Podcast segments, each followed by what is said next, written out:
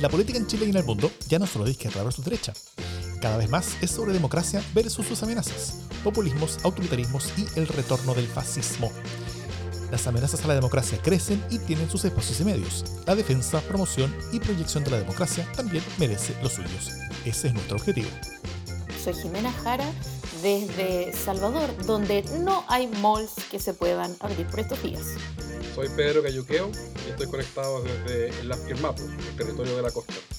Y yo soy Tauro Misa desde Plaza Italia, Santiago, donde no solo ha vuelto un poco la actividad, sino que también volvieron los chorros de Guanancos. Esto es Democracia en EDC. Muy bienvenido, Pedro. ¿Cómo estás?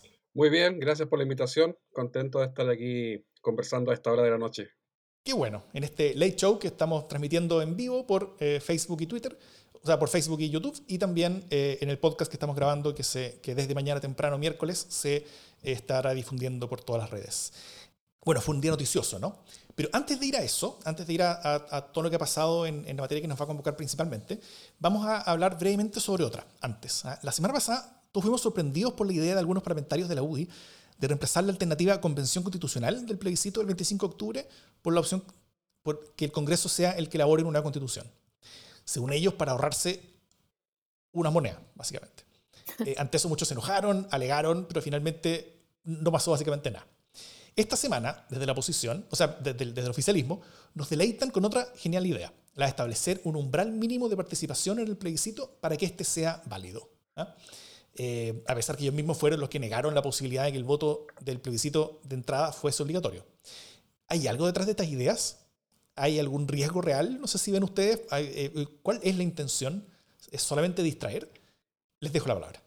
Yo, antes de darle la palabra a Cayuqueo, solo quiero comentar que esto ya podría ser una nueva sección de democracia en el SD. ¿Por qué el gobierno o por qué la derecha estima que no están dadas las condiciones para el plebiscito? Ya, de verdad que como que hablábamos delante con Pedro que eh, todas las semanas tenemos una nueva razón por la cual eh, sería inconveniente hacer el plebiscito. Eh, esta vez es por la legitimidad, otras veces es por la pandemia, otras veces es por el frío, por la lluvia, porque, por la plata, eh, por, si pasa, pone alguien aquí. entonces, es súper interesante el reservorio creativo de la derecha cuando no quiere cambiar la constitución de Jaime Guzmán. Eso, dejo la palabra a nuestro invitado. Yo creo que hay mucho de, de meter ruido solamente. no, eso son propuestas que no tienen ninguna viabilidad real.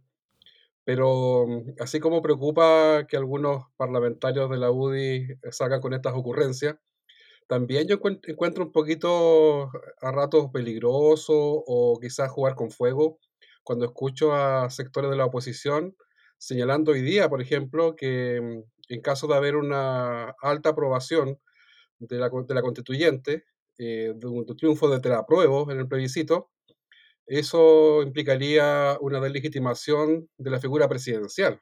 Mm. Yo encuentro que también ahí es, meter pelos a la sopa gratuito en un proceso que hay que, creo yo, desarrollar con bastante cautela para que no caigamos en posiciones a veces un poquito enfrentadas, que, que quizás también es, lo que algunos esperan. Exacto. Em, y tal vez como, como eh, pregunta para, para ambos y, para toda la gente que nos está viendo y escuchando en este momento, si las, tanto desde la derecha como de la izquierda vienen estos, estos, eh, estos eh, argumentos que, que, le ponen un poquito baches o troncos encima del camino de, de, lo que es la constitución constitucional. Si la semana pasada fue cambiemos la constitución, o sea, la convención constitucional por el Congreso, si esta semana fue inventemos un umbral mínimo de participación para que el plebiscito sea válido y también que si, que si la prueba gana por mucho el presidente dejar de ser legítimo, eh, ¿cuáles ustedes creen que podrán ser las ideas de la próxima semana? ¿Hay, hay, alguna idea? Yo creo que a, a, alguien se le va a ocurrir que quizá no sea tan prudente que voten los mapuches, no sé, algo así. Hay algunos candidatos para, para tener esa idea, ¿no? Se van a zanjar los escaños, claro, los escaños de los pueblos indígenas. Y ya zanjados los escaños de los pueblos indígenas, no tenemos garantías, ya no están dadas las condiciones. Exacto, exacto. Ya como que eh, se podría decir que los indios cruzaron el Bío por tanto, zafarrancho de guerra. Claro. Eh, o como Nueva Zelanda Claro, o, como Nueva Zelanda está de moda ahora, como quizás conversaremos más rato, eh, quizás van a, van a ser como la, la, estrategia neozelandesa, de si hay ocho nuevos casos de COVID en Chile, se suspende el plebiscito. Claro. Eh, bueno, vayamos al tema yo creo que principal, ¿no? Ah, pero, pero, pero antes tal vez, a la, gente que nos escucha desde la casa, eh, como recomendación general, porque, porque yo, yo, creo que se pierde mucho, y como bien decía Pedro, se, se, pierde mucho tiempo hablando de estas cosas. si alguien presenta una idea para cambiar el proceso constitucional y esa idea no parece tener posibilidades de llegar al dos tercios de apoyo en el Congreso que son necesarios para cambiar realmente el proceso constitucional. Entonces, lo, mejor debiera ser no pescarla simplemente y no, dejar, y, no dejarse ser distraído por estas ideas que no parecen buscar mucho más que solo distraer. Así que quizás no pescar más.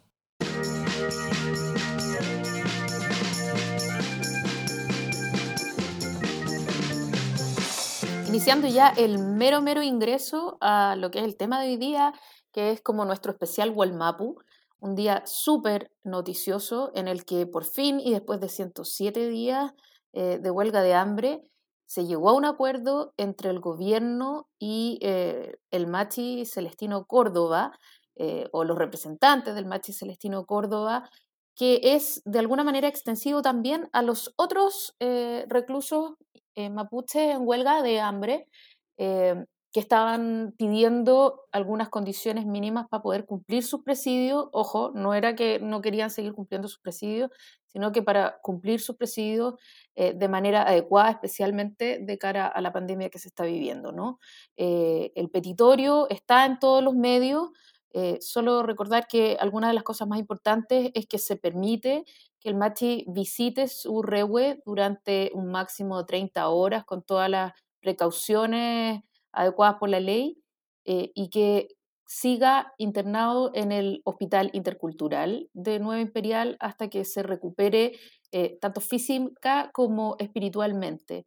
Eh, quizás lo más interesante, aquí le vamos a preguntar a, Pedro, pero quizás una de las cosas más interesantes que hayan ocurrido hoy día, sin embargo, sea el establecimiento de esta idea de espacios especiales para eh, reclusos mapuches, ¿no? que es una cosa que se viene pidiendo hace mucho rato y que se ha demorado enormemente.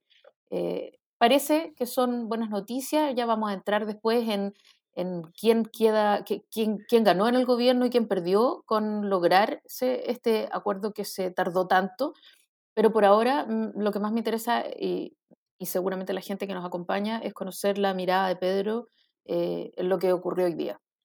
Bueno, sin duda es una noticia alentadora porque el match estaba ya en una etapa bastante, por así decirlo, de agravamiento de su propia salud.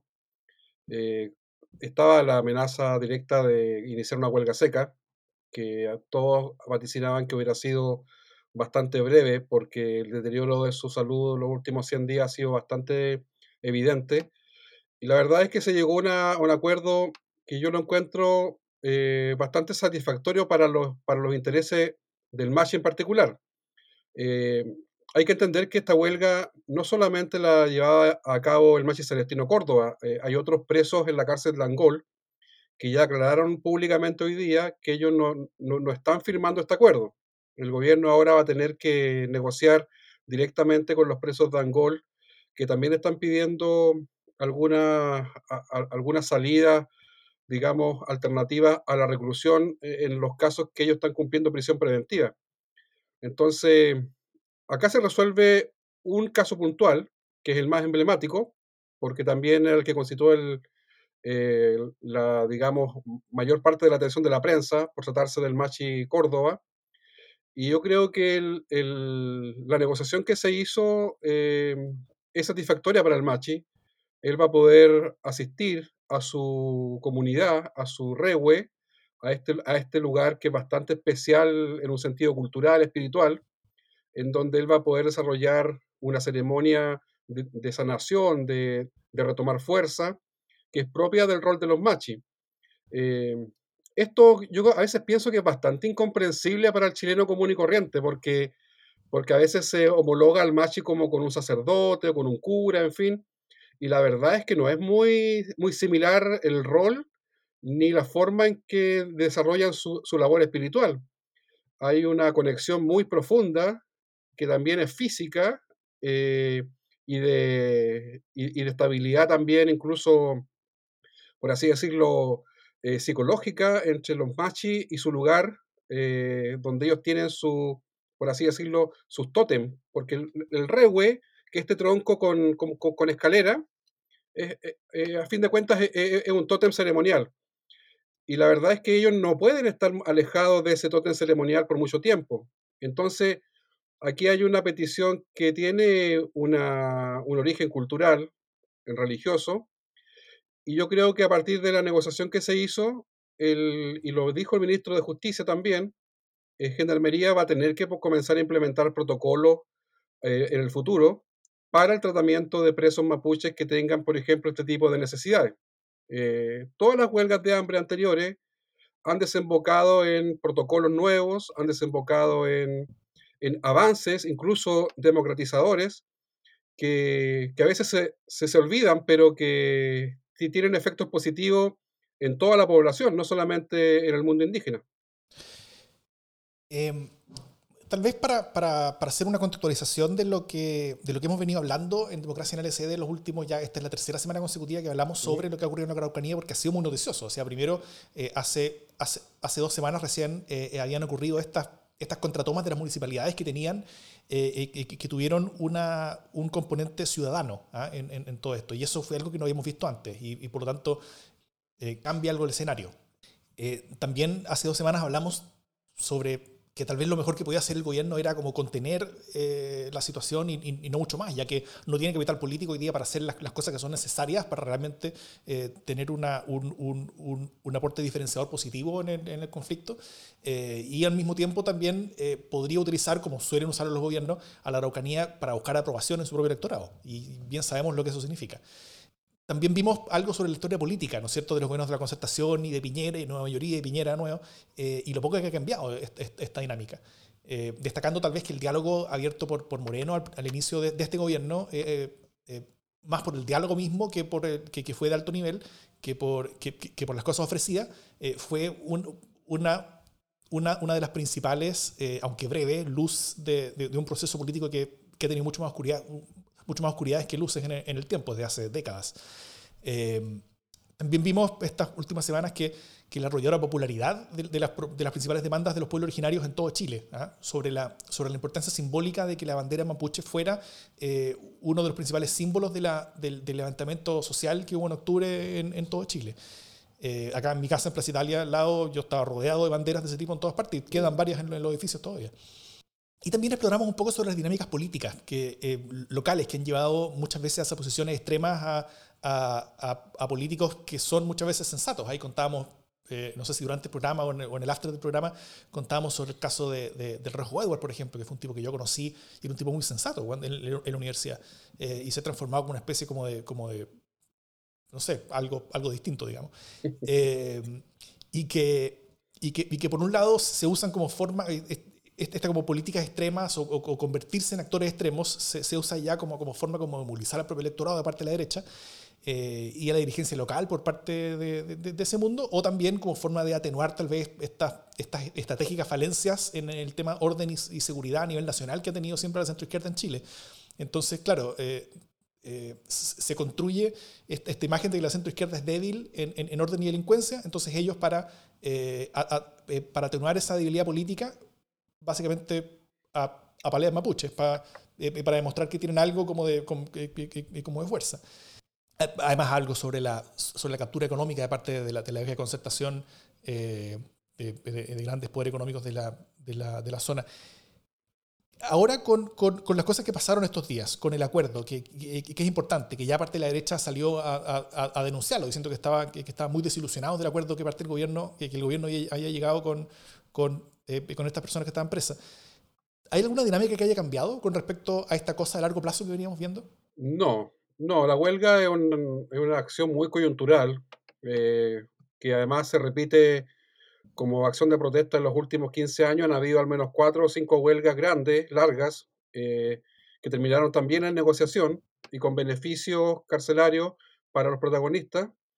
Em, pero no incide en absoluto en, el conflicto más profundo, ¿ya? No, incide en absoluto en, en el, en el lamentable derrotero hacia un precipicio en que se, dirige la relación entre el Estado y los pueblos originarios, particularmente el pueblo mapuche. Hay que, hay que tomar en cuenta que la protesta mapuche ha ido derivando de los últimos 20 años o 30 años desde la participación política en los partidos, porque hubo mucha participación mapuche en la concertación en, en un inicio, luego ha ido derivando hacia la protesta social y en los últimos años, en la última década, muy marcadamente hacia la protesta social violenta antisistémica. Y eso es propio, digamos, de un conflicto que ha sido muy mal gestionado políticamente por los distintos gobiernos. Eh, al cerrarse los cauces políticos de resolución de conflictos, tú tienes a un pueblo que, cuyos sectores más radicales optan por la violencia política y optan también por vías mucho más rupturistas. Y, es, y en eso estamos entrampados los últimos 10, 15 años. Y, y, la huelga carcelaria es, es, simplemente una evidencia de ese escenario. Eh, ahora el gobierno actual está en una posición muy débil, muy débil para afrontar lo que podríamos llamar en los últimos 20 meses un proceso de diálogo o de negociación política o de abordaje profundo. Yo creo que eso no va a suceder en absoluto la agenda del gobierno está absolutamente orientada ahora hacia el plebiscito y la constituyente, eh, ya sea para boicotearlo o para que no sean derrotados estrepitosamente. Entonces, este tema en, en su... Eh, eh, la, foto, la foto grande, digamos, del conflicto va a pasar como posta para un futuro, para una futura administración. Y, y yo tengo dudas si es que la futura administración cuenta está, está realmente convencida, sea la derecha o sea la centroizquierda, me cuesta, me cuesta saber si están realmente convencidos de que este es un tema que hay que resolver políticamente. Y no solamente administrarlo, porque la lógica de los últimos cinco o seis gobiernos ha sido un tema que se, que se administra incluso electoralmente y que no tiene mayor relevancia, eh, digamos, en las oficinas o en los despachos de los ministros políticos de la moneda. Eh, piensa tú, ¿dónde está radicado el tema indígena en Chile? Está radicado en el Ministerio de Desarrollo Social, está radicado en un ministerio de cuarta o quinta categoría, con bastante poco poder político, y el ministerio que está a cargo de la caridad del Estado. O sea, eh, en otros países estos temas se, se, tratan en los ministerios de justicia, como Australia, por ejemplo, o en ministerios de asuntos indígenas que son propios de democracias más avanzadas. Sí, a propósito justamente de las relaciones de, de poder, eh, quiero preguntarles cómo ven ustedes este, este derrotero, siendo que hace pocas semanas comentábamos en este mismo podcast eh, la, llegada al gabinete y al Walmapu de Víctor Pérez, ¿no? Eh, en medio de declaraciones bastante eh, incendiarias literalmente, diciendo que había que desalojar las tomas a como diera lugar y de alguna manera generando una situación de, de tensión que eh, desembocó en una escalada de violencia que, que, vimos y que conocimos y que resulta bien preocupante, ¿no?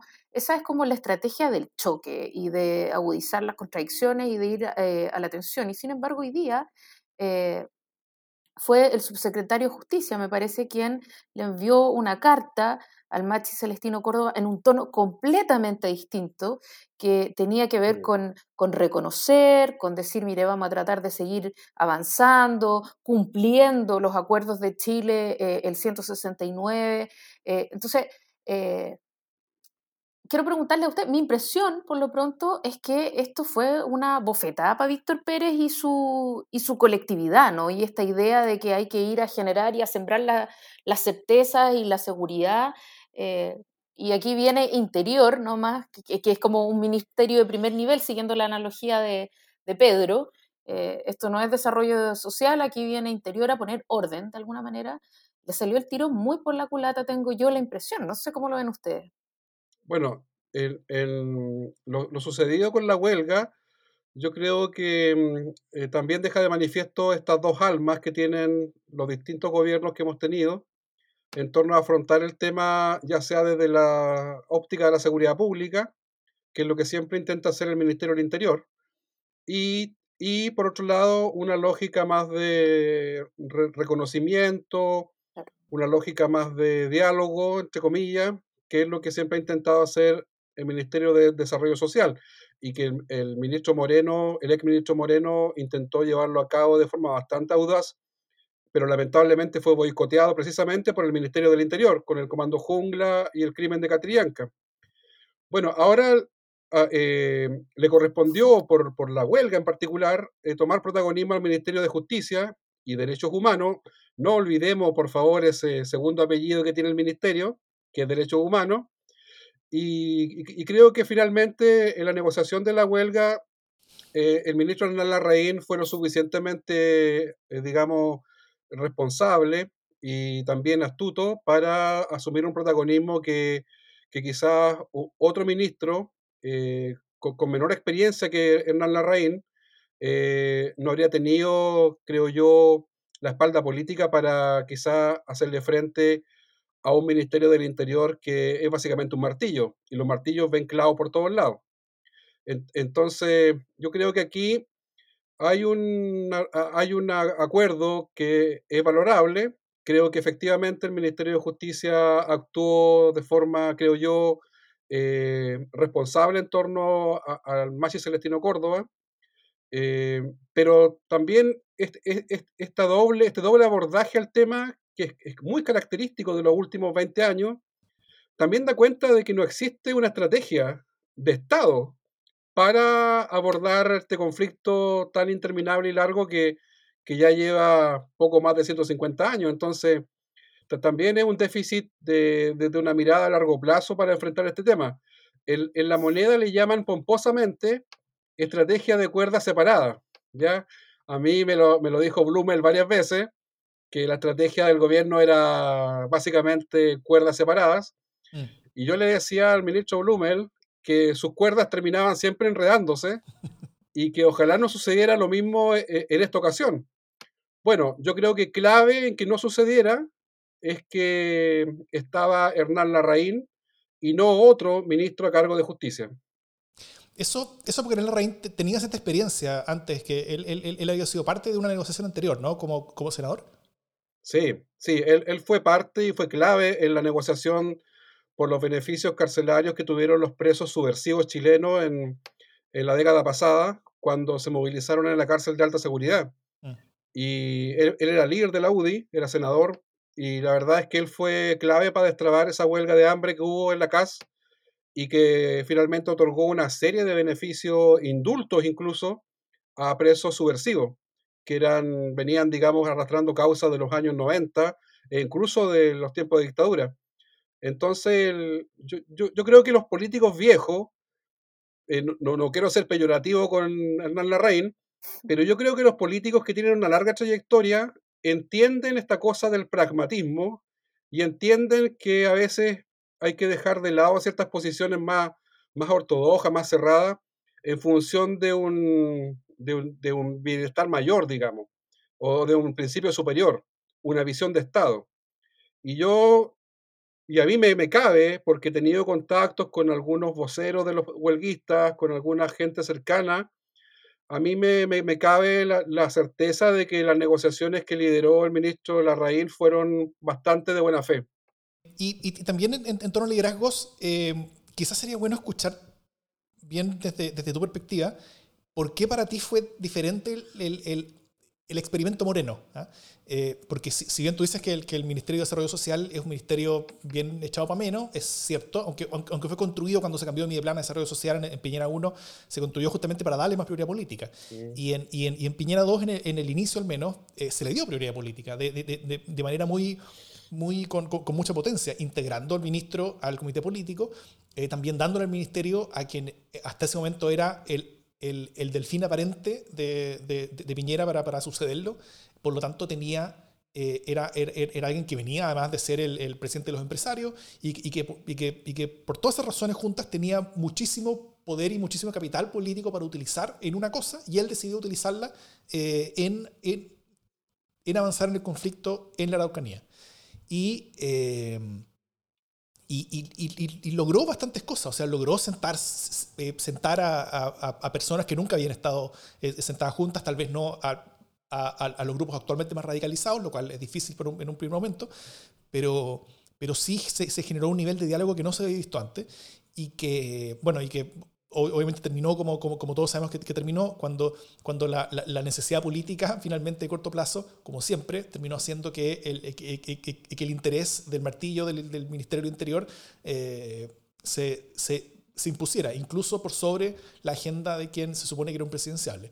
Eh, pero, pero, pero no sé si, si, si en esa experiencia tú los, como las mejores señales con respecto a, cómo podemos eh, eventualmente eh, tratar de retomarla o, usar algunas, algunas claves de eso que sucedió hacia el futuro, cómo, eh, cuáles de las cosas que sucedieron ahí fueron las más importantes, porque, ocurrieron muchas. Primero, estas, las aperturas de instancias de diálogo, mm. por un lado. El hecho de que un peso pesado político estuviera casi tiempo completo allá conversando con mucha gente. El hecho de que, de que, de que hubiera una propuesta que efectivamente yo creo que era más agresiva que, que, las que se habían presentado muchas veces antes. No sé cómo lo ves tú.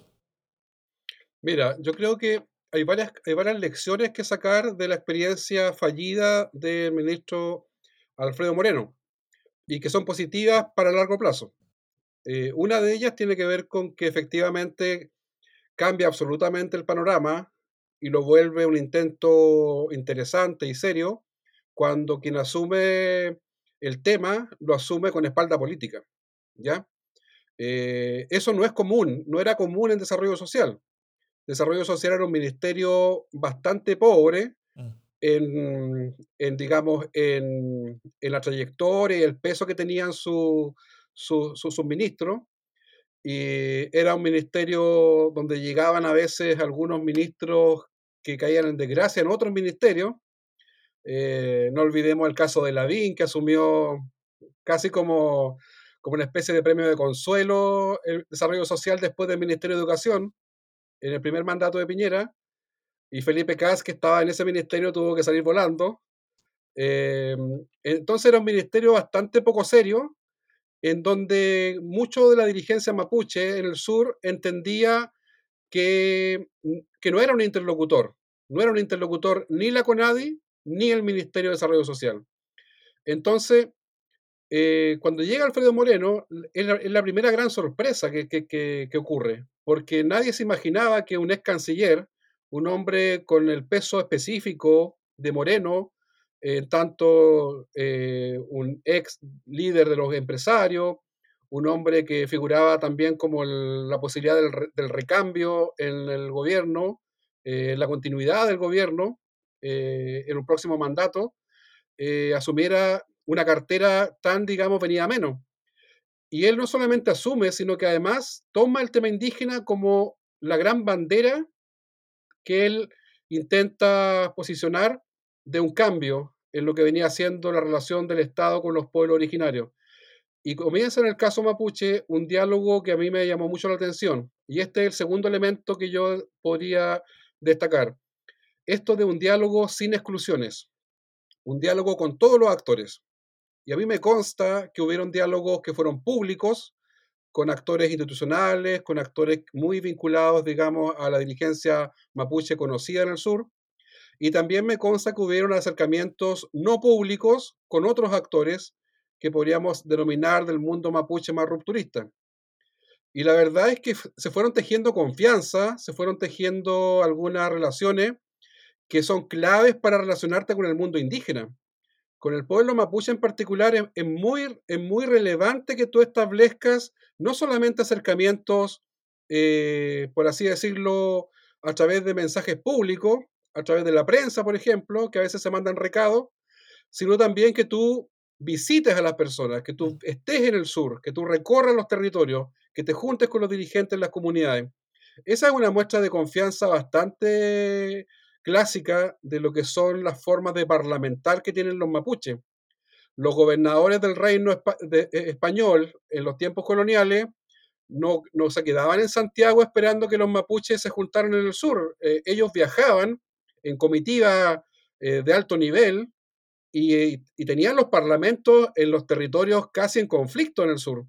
Entonces yo creo que eso por parte de Moreno eh, despertó en mucha gente, en mucha dirigencia mapuche, una especie de recuerdo de aquellos tiempos en que parlamentaban de igual a igual con la élite eh, Winca, digamos.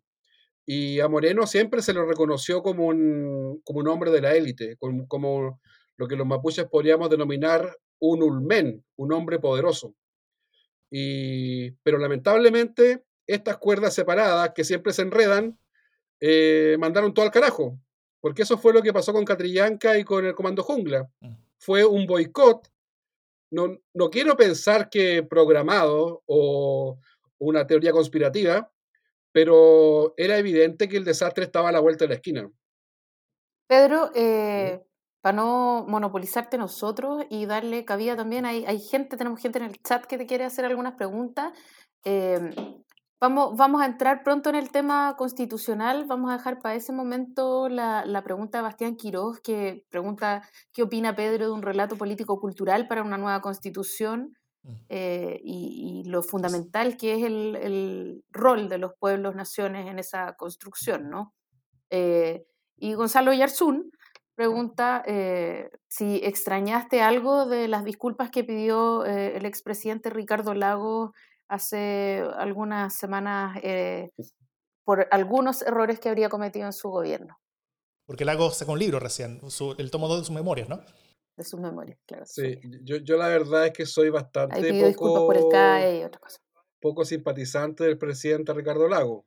Yo he señalado en mis libros incluso que cuando comenzó a irse al despeñadero todo el tema indígena eh, eh, de Chile, con el, de Chile con, el, con el pueblo mapuche, fue cuando el, presidente Ricardo Lago eh, primero desempolvó la ley antiterrorista para ocuparla contra militantes de la causa indígena y después, cuando estableció la región de la Araucanía como región piloto de la reforma procesal penal, específicamente para contar con la nueva herramienta de persecución penal, que eran los fiscales, para perseguir a miembros de, a miembros de las comunidades en conflicto.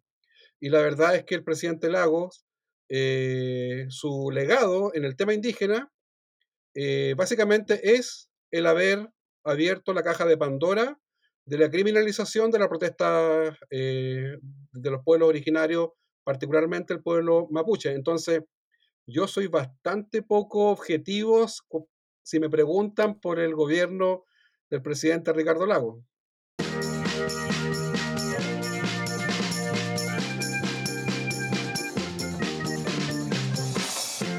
Tal vez una de las principales eh, falencias del tratamiento de Chile eh, con los pueblos originarios ha sido el reconocimiento.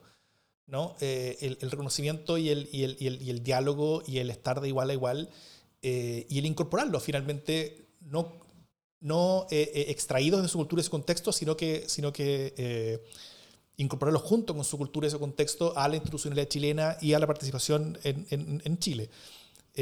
como eso, tal vez parte de, las principales demandas en ese contexto siempre ha sido la, existencia de cupos, eh, cupos específicos para pueblos originarios eh, en el Congreso Nacional, lo cual existe en muchos países del mundo, en los países desarrollados que han tenido eh, procesos de, resolución de, conflictos de este tipo, procesos exitosos. ¿ah? no sé si existen procesos que no hayan derivado en eso, pero, muchos procesos sí han derivado en eso. Eh, en Chile no hemos tenido eso, de hecho estamos muy atrasados con, cosas como, como, la simple, como, el simple reconocimiento constitucional, que es algo que, que, se habla desde los 90 eh, y, y, no ha ocurrido nunca. Pero eh, ahora vamos a entrar por, o por otras razones, o otras entre paréntesis, porque, porque como, como decíamos antes, la, la, presencia gigantesca de, de, banderas del pueblo mapuche en el levantamiento social de octubre en Chile, octubre, noviembre, diciembre, enero, eh, y, y, hasta hoy también, siempre fue muy protagónico. Entonces, eh, todo este tema fue muy presente. Pero ahora entramos en un proceso constitucional donde parte del acuerdo es tener efectivamente cupos específicos para, eh, para, para pueblos originarios en la Convención Constituyente. Y eh, si bien la, la, conformación específica de, de, cómo esos cupos van a funcionar y cómo van a ser elegidos todavía no está lista, hay, hay actualmente protestas, hay, hay propuestas eh, enfrentadas en el Senado de la República discutiéndose al respecto, hay una de Chile Vamos y otra de la oposición, podemos entrar un poco más en esas, eh, discutir sobre sus diferencias o si hay algún tipo de riesgo en ellas al tiro, pero pero, pero yo creo que, que, aún más importante que, esa, que, que, que, la casuística de esas propuestas en, específico es el hecho de que nos vamos, de que, de que si es que hay, hay, hay un, una metodología que finalmente es aprobada por el, por el Congreso, que yo creo que es más probable que sí haya a que no haya, eh, vamos a tener vez en nuestra historia estos cupos, eh, estos cupos reservados. ¿ah? Eh, si bien no en el Congreso de la República, en, algo que uno podría considerar que es aún más importante, que es, el, que es la primera convención constitucional que va eh, a democráticamente definir una constitución para, eh, eh, para Chile es la única vez que eso sucedió en nuestra historia.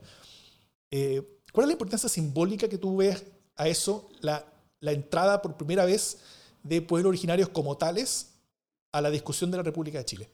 Yo creo que es muy relevante, Davor, porque quiere decir que nos están considerando en la discusión que va, a tener lugar para concordar un nuevo pacto social. Nosotros no, somos parte del pacto social actualmente. Nosotros no estamos, no, estamos reconocidos en la constitución del año 80, tampoco estábamos en la constitución del 25 y mucho menos en la del 33. Em, por tanto, cuando hablamos del Estado y del pacto social que establecen los ciudadanos con el Estado, eh, nosotros no, éramos parte de, ese pacto social.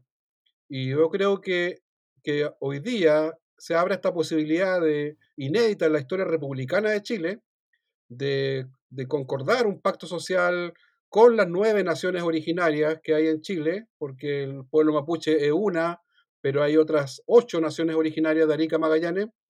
Yo creo que es algo que, que todos debiéramos, los que somos demócratas y profundamente humanistas por lo demás, debiéramos eh, valorar y respetar. Creo que se, abre un proceso constituyente pronto que va, que, va a permitirnos, el, por primera vez en la historia, eh, dialogar civilmente, dialogar ciudadanamente, dialogar también con las fuerzas vivas de la sociedad chilena. Y la presencia de escaños reservados yo creo que es clave para esto, porque tenemos que garantizar que existan representantes de los pueblos originarios. Hoy día se discute en el Congreso si eh, más bien cuál va a ser la proporción de los, de, los delegados indígenas. Algunos establecen que tiene que ser una proporción vinculada al padrón electoral indígena, otros defienden la idea de que sea una proporción que refleje el porcentaje de población indígena que hay en Chile. Y ahí van variando los números, pero yo creo, al igual que tú, Davor, que esto se va a zanjar. Yo creo que van a haber cupos, escaños reservados para pueblos indígenas en la constituyente, y me parecería muy extraño que no se contemplara para el futuro la misma existencia de los escaños reservados para el Congreso Nacional después. Creo que eso también debería suceder, porque es una forma muy inteligente de abrir espacios de participación política a, minorías que lamentablemente quedaron fuera de lo que fue los pactos de, la transición. Los mapuches, ojo, yo quiero esto subrayarlo ahora, los mapuches tuvimos una rica participación política institucional en el siglo XX. Desde el año 1924 al golpe de Estado, al menos nueve diputados mapuches legislaron gran parte de los avances que tenemos en Chile en materia indígena. Hubieron diputados mapuches reelectos por varios periodos. Hubo un diputado mapuche que llegó a ser ministro de Estado, Venancio Coñuepán, del Partido Conservador, y la verdad es que hay una rica experiencia de participación política mapuche en el Congreso chileno, que termina con el golpe de Estado y después en el retorno de la democracia, lamentablemente el binominal y los pactos de gobernabilidad entre dos sectores, dos bloques, nos dejaron fuera.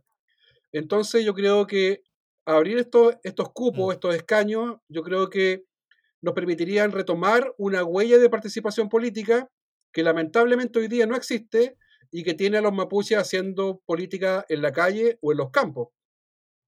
Pero es además una salida súper interesante eh, como para poder resolver, ir resolviendo constructivamente y desde la democracia algo que hoy día se ha tratado de mantener eh, detrás de la línea de la seguridad ciudadana de manera súper errónea, ¿no? Eh, yo aquí voy a, voy a decir que además creo que esta estrategia de las cuerdas separadas, Pedro, eh, no ha sido exclusiva del, del, gobierno de Piñera o de los gobiernos de Piñera, ¿no? Mm. Sino que ha sido de alguna manera una cuestión bien, bien reincidente. Eh, ha sido como la política internacional, una política que retoman todos los gobiernos donde mismo y con algunos énfasis más o énfasis menos, gestos más, gestos menos, eh, la resolución es más o menos igual, poca. Eh, de manera que hoy día... El conflicto parece ser la política de Estado. Sí. Claro. Mientras, mientras además se, se, establecen estas comisiones, supracomisiones, conversaciones, etcétera, ¿no?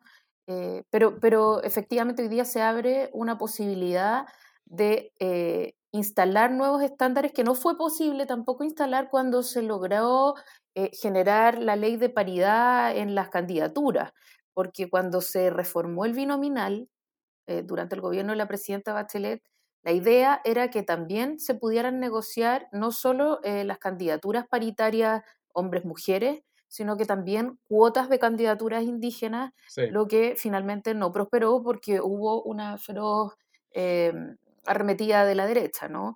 Eh, y eh, entonces, hoy día es súper interesante porque al generarse nuevos estándares, como dice Pedro, esos estándares quedan ya instalados, o sea, tú no tienes después el piso de legitimidad para poder volver a elegir un Congreso sin contemplar los mínimos de participación de los pueblos indígenas que justamente en, la Asamblea eh, Constitucional o eh, eh, la Convención Constitucional se van a contemplar. Entonces se abre una posibilidad de resolver ciudadana, democráticamente, una cuestión que es bien difícil resolver desde la voluntad política, porque el eje derecha-izquierda siento que se ha desdibujado acá y se trata justamente de, élites versus eh, oprimidos, por ponerlo en, lógicas que parecen bien caricaturescas, pero que finalmente siguen operando de la misma manera, ¿no?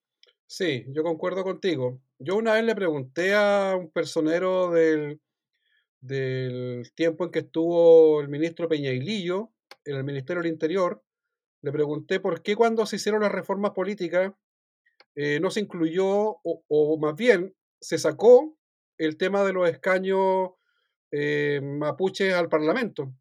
Y me señalaron que la razón principal era que tendrían que ser sometidos a consulta indígena y eso iba a atrasar todo el proceso.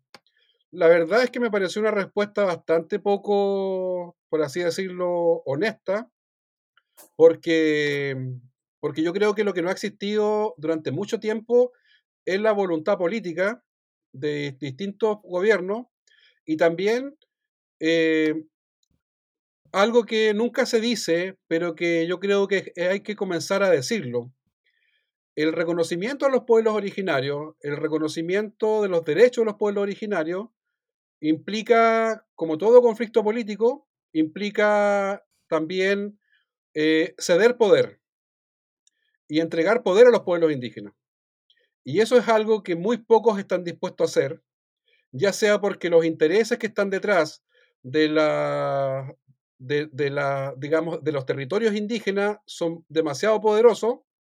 No olvidemos que al menos tres grandes rubros de la economía nacional que sostiene el PIB chileno están en territorios indígenas, la minería en el norte, en el norte Aymara, Dieguita y Licarantay, eh, la, celulosa en territorio mapuche avanzando hacia el sur, y las salmoneras en territorio austral, eh, Huilliche, Cahuáscar y avanzando hacia Magallanes, eh, el reconocer y, entregar poder a los pueblos indígenas implica entrar en colisión con ese modelo de desarrollo extractivista de materias primas que tiene su epicentro en territorios indígenas. Entonces yo creo que hay que transparentar a veces también esta discusión. Yo siempre se lo señalo desde esa forma a las autoridades cuando me invitan a veces a, que les haga un briefing o algo por el estilo sobre el tema indígena. Yo les digo, a ver, pero transparentemos aquí lo que sucede. ¿Existe o no voluntad de ceder poder a los pueblos originarios? Eh, porque cuando hablamos, por ejemplo, de autonomía, cuando la CAM habla de autonomía, lo que está hablando básicamente es de traspaso de competencia, traspaso de competencia de gobierno a las comunidades, a los territorios o al pueblo mapuche en general. Y eso es algo que, que hay una élite política trenzada con el poder económico que no creo que esté dispuesta a hacer de la noche a la mañana. Mm. Hay una buena y positiva línea, entonces, de aquí hacia adelante. Eh, tenemos una, una muy probable convención constitucional que va a tener cupos, eh, cupos reservados. Esa convención constitucional, dado que los cupos reservados para esa convención constitucional necesitan dos tercios en el Congreso, eh, es muy probable también que en esa convención haya dos tercios para que también haya cupos reservados en el próximo Congreso. Eh, en, el Congreso que se ha definido cómo funcione en, el futuro. Eso, es algo que está definitivamente dentro de, lo, de lo, posible, y muy posible tal vez. pero a mí me gustaría también resaltar, y más como pregunta, sino que como, como, como, comentario, eh, resaltar sobre cómo todo esto tiene que ver con una profundización de la democracia para Chile entero, en el sentido de que al complejizar lo que nosotros entendemos como nación, estamos no solamente acercándonos a algunos, algunos chilenos, a algunas personas que, que, viven en Chile, sino que nos estamos acercando a todos, en el sentido de que, de que cuando la democracia se complejiza para, para, para incorporar a, a intereses que son tan fundamentalmente distintos en su seno, en cierta manera lo que está haciendo es que se está acercando a todas las personas diciéndoles que todas las diferencias son mucho más valoradas también. ¿ah?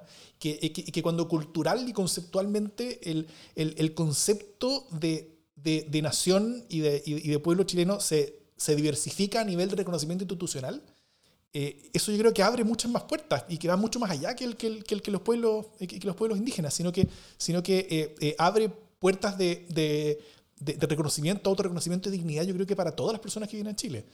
Al dar pasos para algunos, al final, lo que se ve es que, es que los pasos son posibles y de que la, institucional, y de, que la institucionalidad chilena es, es, es, suficientemente flexible en el sentido de, de moverse y adaptarse para incorporar a más personas. Y eso lo que hace es que fortalece la democracia. Es que acerca finalmente el poder a las personas y, y, y, hace que todos nos estemos mucho más cerca de, de, la toma de decisiones. No solamente quienes van a tener, eh, quienes van a ser representados por cupos reservados, sino que, sino que creo que para todos.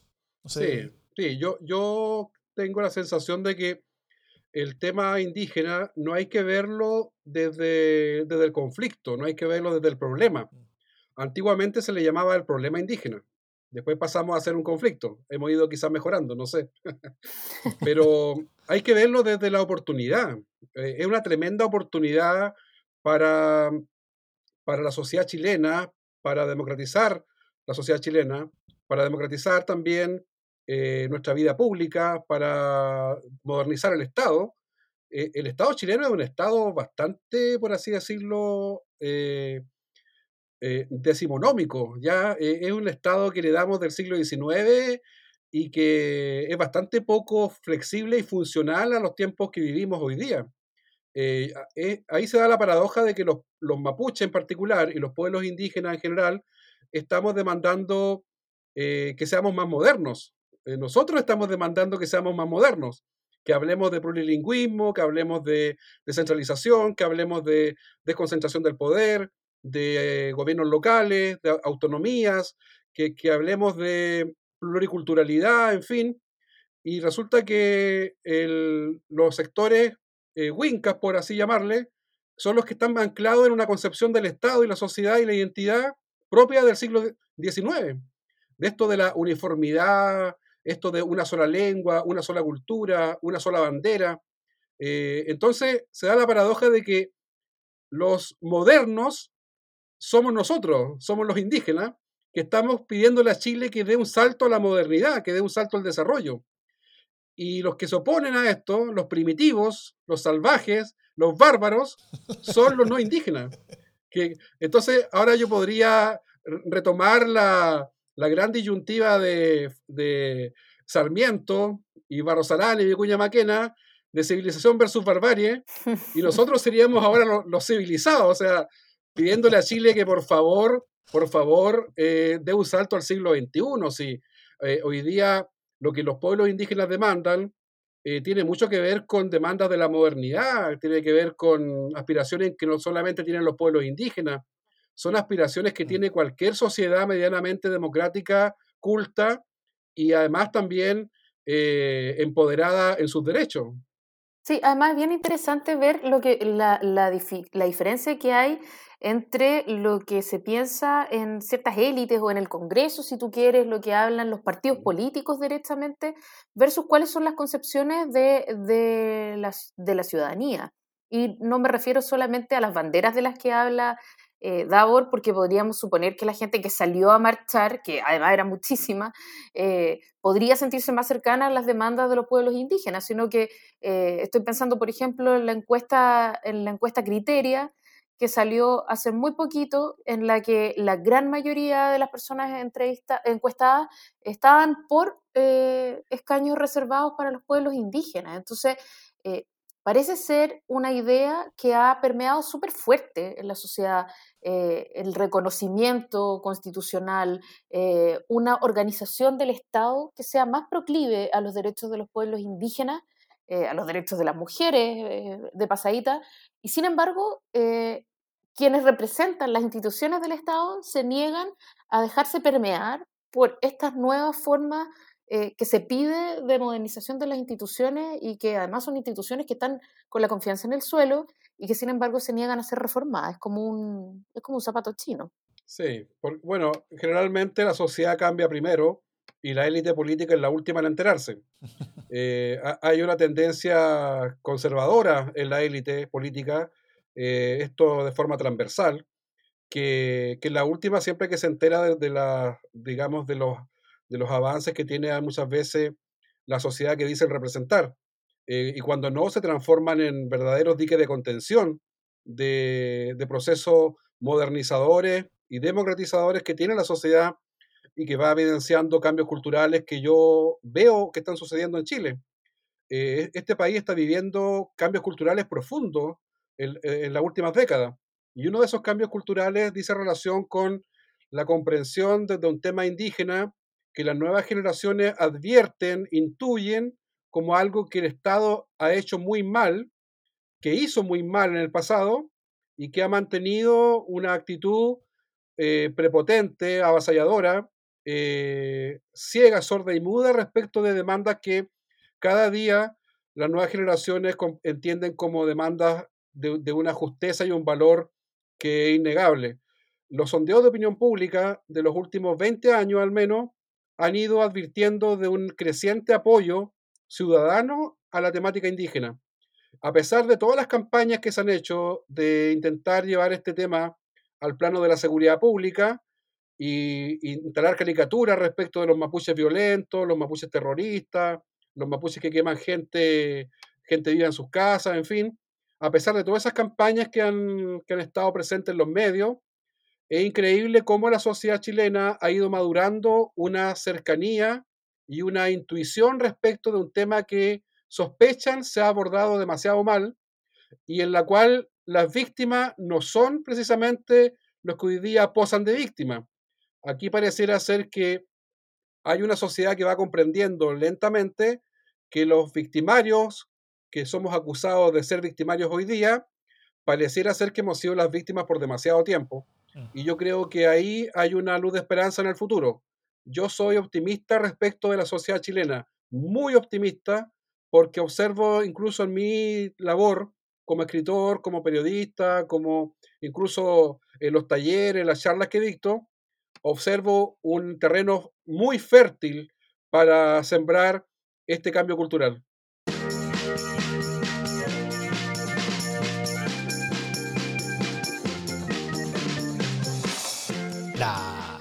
Buenas noticias. No sé si Jime tú tienes alguna. Eh, tenía una, pero la olvidé, lo cual habla de la fragilidad del optimismo por estos días. Entonces, parte tú con tu buena noticia mientras yo trato de acordarme de la mía y si no la recuerdo, bueno, así es la vida. Está bien. Yo eh, solamente quiero, quiero contar una, una historia linda. ¿ah? Eh, em, empezó ayer, la, ayer lunes, estamos grabando martes en la noche, ayer lunes empezó una convención demócrata en Estados Unidos. Eh, y justo mientras estábamos grabando esto, es el segundo día de la convención eh, y, hay varios discursos de grandes personas que están, que están ahora hablando. Hoy día, el segundo día de la convención, tocaba la nominación oficial de Joe Biden. ¿ah? Como que alguien dice, yo nomino a Joe Biden para presidente y todo el mundo dice sí, ok. Eso generalmente se hace en un estadio grande donde hay mucha gente. Hoy, porque hay pandemia, entonces es, más bien como un, web show donde cada uno es de su casa, entonces tiene una cosa distinta. Pero eh, hay una historia linda al respecto, porque eh, en diciembre del año pasado, cuando Biden subió al ascensor de las oficinas del, New York Times para reunirse con la junta editorial para ver si lo apoyaban, ¿ah? porque allá los, los, medios son honestos, entonces los, medios eh, transparentan a qué candidatura apoyan. Eh, al final, New York Times no apoyó a Biden, pero eh, él sí tuvo la reunión con el comité editorial. Él subiendo el ascensor, eh, había una guardia en ese ascensor que se llamaba. que se llamaba. Se me fue el nombre. Y, y, y, la guardia, como que le dice que lo amaba. ¿ah? Yo a ti te amo, I love you. Eh, y, que él era su candidato favorito y que él quería que ganara y se, y se abrazaron, se sacaron una selfie, eh, todo esto fue grabado en video, el video fue viralizado inmediatamente y, la campaña de Biden hizo mucho al respecto, ¿ah? hizo, hizo mucho con respecto a, que, a que esta mujer llamada Jacqueline, Jacqueline Brittany, que son sus dos primeros nombres porque nunca quiso dar, su apellido, eh, que, que, para Biden el, apoyo de ella era más importante que el apoyo del diario, ¿ah? lo cual también tenía sentido porque el, el diario no lo apoyó. Pero eh, hoy día tocaba que alguien tenía que decir, yo nomino a Joe Biden para presidente, para candidato al presidente del Partido Demócrata. Y esa persona fue Jacqueline Brittany, que la invitaron a la convención y ella, una guardia que, que se besó y abrazó con Joe Biden porque lo, porque lo dijo que lo amaba, fue la persona que nominó oficialmente a Joe Biden como muy probable futuro presidente de Estados Unidos. Creo que es una linda historia. Es una linda historia. No, hay que decir que los gringos tienen un sentido del espectáculo muy, muy desarrollado. Completamente, no. Ese, ese, pedacito de emocionalidad y simbolismo que siempre está muy presente en este tipo de convenciones. Así que esa es mi buena noticia. Oye, yo me voy a quedar en Estados Unidos. No me acordé de la buena noticia que tenía, pero, pero sí me acordé de otra. Me voy a quedar en Estados Unidos porque finalmente Mel Gibson, eh, una noticia que nos ha tenido tremendamente interesados por estos días, llegó a un acuerdo con la microempresaria que tenía su, su miel orgánica, miel Gibson. Eh, y finalmente decidió no hacerle una demanda millonaria, un escándalo. Entonces la, la señora que vende miel, que es una profesora cesante, eh, que mantiene a sus hijos con la venta marginal de miel, eh, va a poder seguir vendiendo miel para sobrevivir, lo cual es, dentro de todo y después de todo el ridículo que ha ocurrido, una buena noticia para Miel Gibson eh, y para todos sus acérrimos seguidores acá en Chile. Pedro. Bueno, yo les tengo una tremenda noticia, una gran noticia, una noticia, pero que va a ser mañana también titular en muchos medios probablemente que siguen este programa. Muy bien. Lo estoy leyendo. Yo les, yo les, tengo, yo les tengo el tomo 2 de la secreta mapuche, que, que ya está en librería de todo Chile. Eh, lamentablemente el estallido social primero y la pandemia después atrasó medio año el lanzamiento del libro, pero creo que llegó en un momento justo cuando estamos viviendo también un proceso de, mala relación con los pueblos originarios y de huelgas de hambre y de conflictividad en el sur. Y este libro ayuda muchísimo a entender el por qué estamos entrampados durante más de un siglo en este problema. Viene de cerca la recomendación, pero permítanme hacerla porque creo que eh, es, un, es un libro que escribí con mucho cariño, con mucho afecto, también por los chilenos, para que ellos puedan conocer la historia que se les ha negado eh, en el sistema escolar. Yo creo que es necesario conocer para comprender. Mm. No, solo a, eso solo quiero comentar. Yo, yo leí el primero, eh, Historia Secreta de Mapuche 1. Eh, bueno, Historia Secreta de Mapuche en ese tiempo no, no, tenía número. Y, y, el 2 voy en la mitad. Tuve que lo, tengo hace un par de meses, creo, en el, en el, en el Kindle. Tuve que suspenderlo porque sacó Velorio un libro, después otro amigo mío también sacó otro libro, entonces tuve que como leerlo rápido. Ahí, pero ahí lo tengo guardado, que lo voy a retomar al tiro apenas termine el, el, segundo libro de, de, mi amigo que estoy leyendo. Uno de Tomás Sánchez, que se llama Public Inc., que es bueno, además del de Cristóbal Velorio, que es eh, Cartografía del Liberalismo.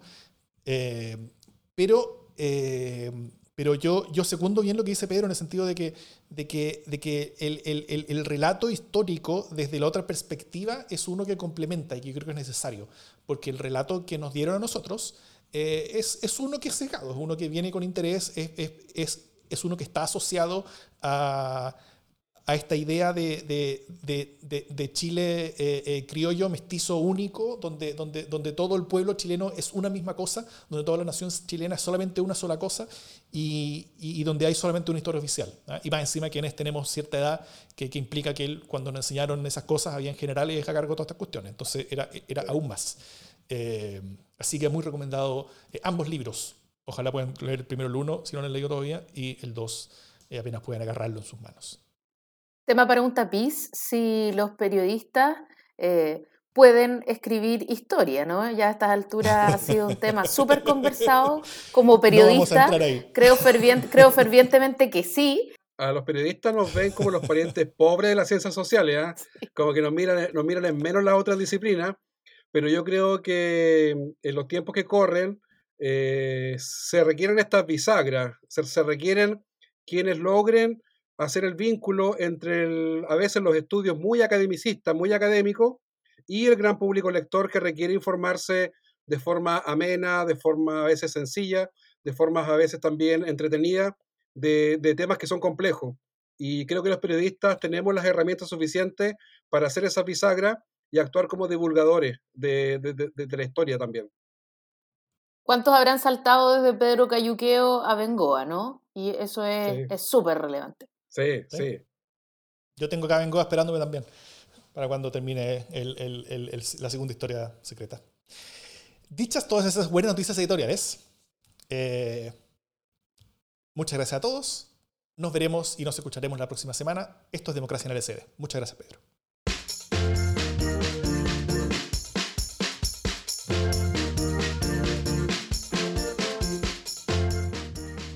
Este fue el programa. ¿Qué tal? ¿Lo pasaste bien? Súper, súper. Encantado. De verdad que me sentí muy cómodo. Qué bueno, qué bueno que te sientas cómodo. Esto es una. Esto, también. Esto, es importante. ¿ah? Jime, ¿todo bien? Eh, todo bien, además que tenemos una comunidad muy piola, entonces estuvieron todos ahí viendo a Pedro, comentando. No sé, Pedro, si finalmente podíais ver o no los comentarios. Si encontraste la pestaña para ver los comentarios. No, no me tincaba que no estaba bien. Nosotros referíamos a él y él como que, como que busca. Pero sí. Eh, qué raro. Bueno, pero bueno. Ah, mira, alguien, alguien dice aquí deberían invitar a Pedro una vez al mes. Encontraste los comentarios, veo. ah, los encontraste, muy bien. Hay millones de comentarios allá. Pero sí, Momento apropiado para encontrarlos, veo. siempre llego tarde, siempre. muy bien, muy bien. Bueno, ahí, ahí puedes ir para atrás a verlo.